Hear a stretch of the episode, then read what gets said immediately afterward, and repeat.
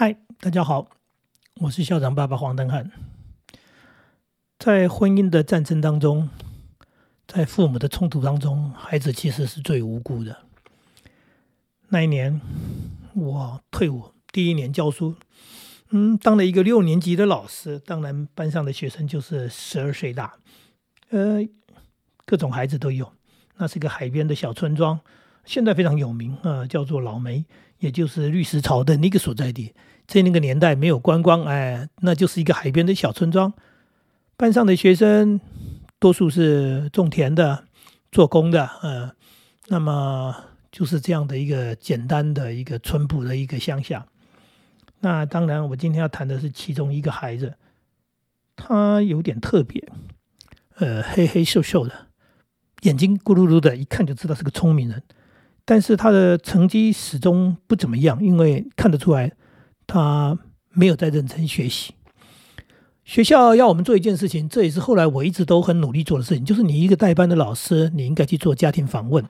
那么我们当然就抽空了到每一个孩子的家里面，呃，去看看，去跟家长聊聊，呃，不大容易做。但是一定要做，所以不大容易做，是很多父母亲都在上班，所以你白天去你找不到他人。那意思就是做一个老师，你必须利用你下班以后的时间，然后哎那么多的学生，那个时候一个班级五十几个孩子，所以你要一家一家走，其实要花相当长的一段时间才能完成这件事情。可是是有必要的，为什么呢？因为你到孩子的家里面去。你就知道他的家庭生所谓的生活的状况，他的家庭的形态，然后也跟他们的父母亲能够见个面聊个天，也知道他父母亲的呃所谓的知识水准、工作性质和呃所谓的教育态度。所以我觉得这很重要，因为一直在谈所谓因材施教的时候，并不是看到这个孩子你就知道他是个什么才，你还要必须了解他的生活环境，然后这样子才有办法。做一个比较好的老师，比较能够去，呃，因为理解孩子之后，做一些比较有效、对他好的一种做法。呃，因材施教真的是四个字而已，但是做起来不容易。呃，每一家都去走，一家一家的走。我要讲的还是这个孩子的问题。我去到他家的时候，呃，是他爸爸下班以后，那就是一个晚上的时间呢。呃，黑蒙蒙的屋子，不知道为什么哦。那个年代其实蛮正常的，哎呀，灯光不怎么亮，一盏黄色的灯，呃，不怎么亮。呃，父亲呢，他父亲呢就坐在那里，坐在那种长条板凳。那以前乡下房子是这样子，然后翘着脚呢就在喝酒。那我去了，他也还在喝酒，那就聊几句。那第一个，我们当然知道状况，就是他们夫妻已经离婚了。那妈妈带着妹妹，嗯。到基隆去了，啊，也就是就离婚分开了。那他带的这个儿子，我的这个学生，他们两个生活，父子两个人生活，呃，看着父亲的那个样子，而且他爸爸是做泥水匠的，啊，看起来很粗壮，呃，但是谈吐你就知道，就是又土又直。我说这个孩子，嗯，学习不怎么专注。而且感觉上他心理上有个缺口啊，又是因为父母离异嘛，这个是在原来资料上就看到了。父母离异之后，可能呃缺少母爱吧。那第一个衣服可能也常常没有换洗。那再来就刚讲的那种感觉，他的内心的空虚。他爸爸说：“我我没有亏待他，我喝酒，哎，他就喝汽水。”这是他爸爸的逻辑，就是说我对这孩子没有不好啊。那没有妈妈就没有妈妈，对不对？那他跟他。老婆怎么离婚的？怎么冲突的？这件事情我我们并不清楚，只知道孩子就跟着爸爸这样子过日子。当然，我们不能改变人家的家庭，只知道这个孩子呢是这样子在长大。所以呢，呃，因为我也住在学校的宿舍，所谓的宿舍就是呃住在学校附近就对了。那所以，我放学之后，我一个人，我时间蛮多的。这孩子呢，他放学之后就跟着我，因为在那个年代没有安亲班，他就来找老师玩，玩玩玩。呃，如果没什么事了，连晚上也来找我玩。那假日更不用讲了，这只要有空就来黏着老师。那我也就让他黏着吧。呃，为什么？你也知道他无处可去，他回家也无趣，所以他宁可跟同学来找老师。所以总是有两三个孩子，呃，常常腻在我的宿舍，常常跟我在一起。那我这样子，我也觉得。算是对他的一种帮助吧，嗯，呃，后来呢，在小学毕业典礼之前，快要毕业前呢，这孩子突然间就旷课没来上学了。我想，天哪，怎么会这回事呢？这这这再也不用功读书，再不喜欢读书，但是总是每天的作息是正常的。后来呢，就联络啦，找了说不知道去哪里了，不见了。我天哪，一个孩子不见了，不见了，我们怎么办呢？因为他也不不在家里，然后没来上学，就是不见了。那不知道怎么办好。只能是通报而已嘛，所谓的通报就是跟学校、跟主任报告，然后跟跟家长联络，家长也知道跟我们学校是没什么关系的。呃，他爸也不急，过了一个星期多，他回来了，那他就告诉我们他的经历，因为我也希望他来报告一下他的经历。我说你到哪里去了？他说我想我妈，所以我就坐车，呃，带了一点钱就坐车到基隆去找我妈。我说那找到了没有？他说。也不能找啊哈，简单的说就是找妈妈也没有用了哈。妈妈好像是是是怎么样的？就是简单的说就是他并没有真正的去找妈妈，他是想说他已经小学快毕业了，所以他想去找工作。这孩子他就想要独立了，不想跟在爸爸身边。那我说你怎么工作？你小学都没有毕业。他说我在那边找着找着，后来就找到一个西装店的那个看那个老板哈，我就跟他讲说我我想来当学徒。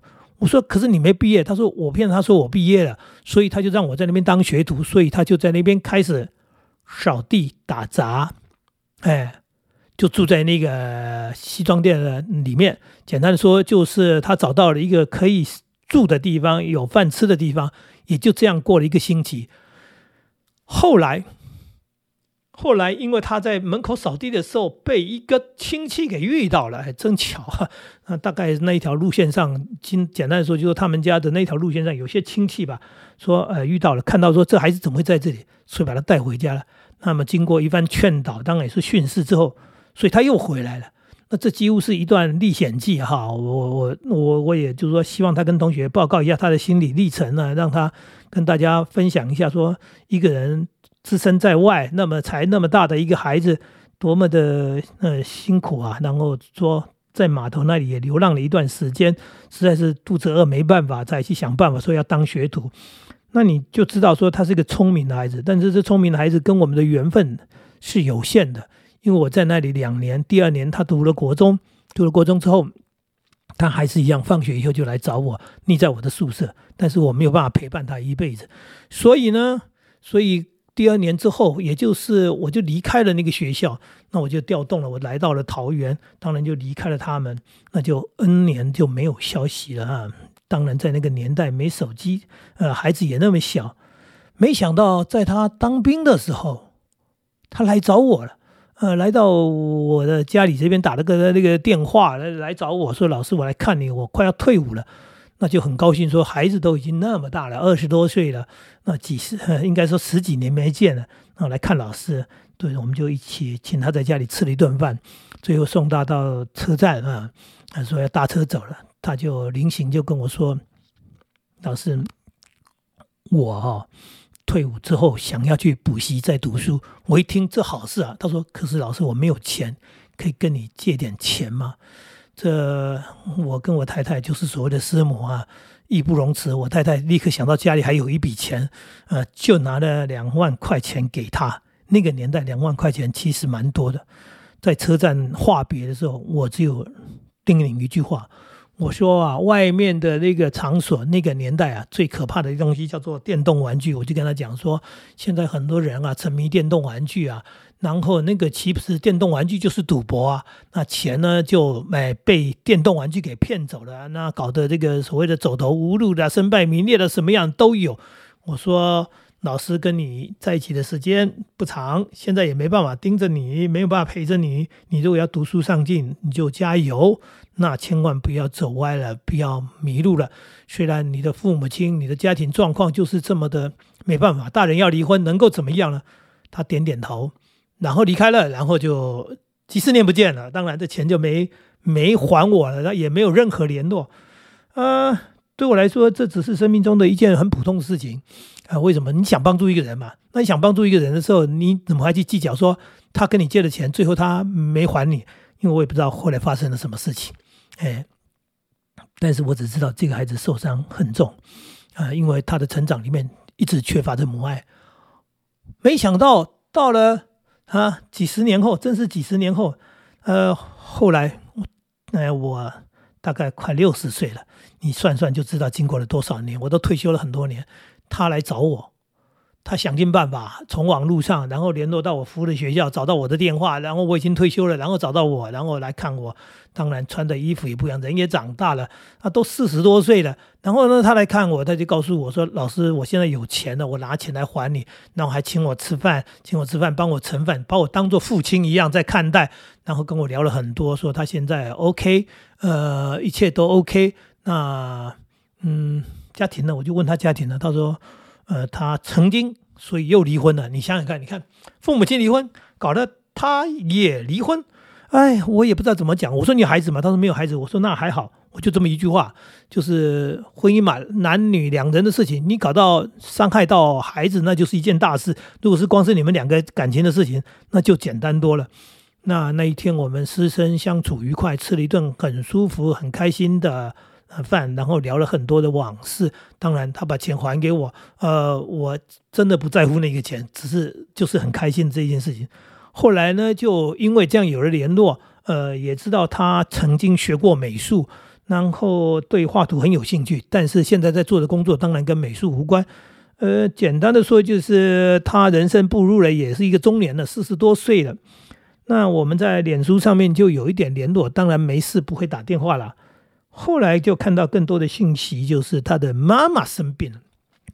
他的妈妈生病之后，他竟然就放下工作去照顾他妈妈，这是我很难理解的一件事情。这孩子从小他的妈妈离开他，然后到了他中年的时候，他妈妈老年的，他不顾一切的去照顾他妈妈，然后照顾到他妈妈，他就是没日没夜的照顾，照顾到后他妈妈最后还是因为就是绝症嘛。他妈妈也走了，走了，人生好像是一个绝望了。对他而言，我真的不能理解他的内心。所谓的绝望之后，他再也没有振奋起来。接着，他就去找了一个警卫的工作，然后喝酒。对，除了工作值班以外，其他时间就是喝酒。所以，又过了一些年之后，我得到的讯息是。他死了，他死了就是吐血而死。当然，这个吐血基本上郁闷，那我当然还有生活的不正常。那我只知道这个孩子内心始终有一个很大的缺口，这个缺口，嗯，老师没办法弥补。他的缺口是母爱，然后他即使是尽了心力去照顾他的母亲，他那个遗憾也没有弥补过来。我讲这么长的一个故事，是在讲说。当夫妻两人的爱情、婚姻出了问题的时候，我们如何能够不伤害到孩子？这是很多人没办法做到的，因为就是感情的冲动，到后面因爱生恨，然后处理所谓的分手的时候，完全是不顾一切，完全就是想要报复，然后。呃，怨恨，然后充满了愤怒，然后没有一句好话，然后完全不替孩子思考，这是一件很可怕的事情。所以，孩子在这一场战争当中是成为一个最无辜的，就像现在的乌俄战争一样。那平民是无辜的，我又没有参与战争，但是飞弹打到我，但是我的家被炸了，但是，但是，总而言之，就是家破人亡的那种感觉。那他。在这个他父母亲的婚姻当中，真的是一个无辜的一个受害者。那每一个人当然承受的程度不一样。这一个我讲的是一个聪明的孩子，其实不是没有能力的孩子。可是他的一生当中，呃，从我认识他的时候，那么十几岁的孩子，十一二岁的孩子，那到后来他差不多五十岁走的时候，这个过程当中，我有几段的小小的参与，我所看到的，他都是悲苦的，呃。他的悲苦，我们不能理解，因为他是当事人。那我只知道，在这种婚姻当中，所谓这样的婚姻状况当中受伤的孩子，其实非常非常的多，都是我们的呃所谓的这一些父母亲在处理事情的时候的一种不理性，然后对对孩子来说，呃，真是很残忍。所以有时候我在看西洋电影，因为我很喜欢看，我看了很多电影。有时候我在看那种所谓的国外的那种分手哈，当然不是绝对的，只是看到电影里面演的蛮多的那种和平分手，然后分享孩子，然后孩子因为父母亲的离婚以后，拥有两个家庭，也就是这边有爸爸的爱，那边有妈妈的爱，两边呢都很相互的尊重，变成呃和平分手之后，变成像朋友一样，然后共同来照顾这个孩子。那这样的孩子，当然他就没有受到那么大的伤害。那当然，他对他的人生而言，他也没有失望、绝望，他有路可以继续走。所以，这实在是一件很重要的事情。当然，发生离婚的人哈，呃，不多。可是话又说来，现在听说蛮多的。因为我那天去户政，不好意思，户政的门口啊，呃，那个电梯口那边就写着本呃本月份的呃死亡人数，本月份出生人数，结果发现死亡的比出生的多。然后本月。份结婚人数和本月份的离婚人数，就发现离婚的呃不比结婚的少，那这也就是说离婚的比例真的非常高。那也许是现代人的所谓自我意识比较强烈啦，对于爱情、对于家庭的那种追求，不能呃那个忍受一点瑕疵，不能忍受一点沙子进入眼睛，所以呢呃动不动呢啪呃就就说要相爱，然后就变成相恨，好分手。既然离婚的比例这么高，所以我也只能说，你如果可以的话，你把婚姻维持好，把家庭维持好。如果万一万一万一某某某些人真的是忍无可忍，非要离婚的时候，请你考虑一下孩子，请你思考一下孩子。这是我这一集跟你谈到的，不要让爱情的战争，不要让婚姻的裂缝去伤害到孩子。以上跟大家说的。希望，呃，真的是不知道怎么说了，再见吧。